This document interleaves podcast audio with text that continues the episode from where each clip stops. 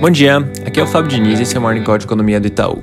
Começando pelos Estados Unidos, hoje os mercados vão monitorar bem de perto a decisão de política monetária do Banco Central. Na nossa visão, a FOMC deve continuar dando pequenos passos na direção do início da retirada de estímulos, sinalizando, por exemplo, que um eventual anúncio desse início pode acontecer nos próximos encontros caso a economia continue mostrando progresso, o que acabaria sendo um pequeno ajuste de linguagem em relação a esse encontros futuros que tem aparecido ultimamente. Lembrando aqui que o comunicado da decisão vai ser divulgado às 3 horas da tarde e o Powell, presidente do Banco Central, fala às 3 e meia.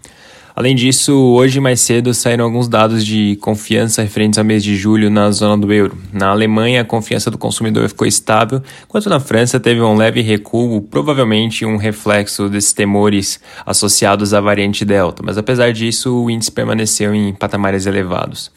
No Brasil, o noticiário segue em ritmo lento com os parlamentares ainda em recesso. Ontem foi oficializada tanto a nomeação do senador Ciro Nogueira como novo ministro da Casa Civil, quanto a recriação do Ministério do Trabalho, que vai ser presidido pelo Onyx Lorenzoni.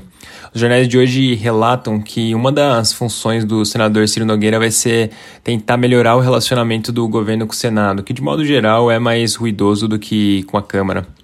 Mudando de assunto, ontem eu mencionei que o Ministério da Saúde vem analisando reduzir o intervalo entre a primeira e a segunda dose da vacina da Pfizer. E hoje os jornais voltam a trazer esse tema, mencionando que essa mudança muito provavelmente vai ser feita só quando a vacinação da população adulta tiver sido completada, que deve acontecer em meados de setembro.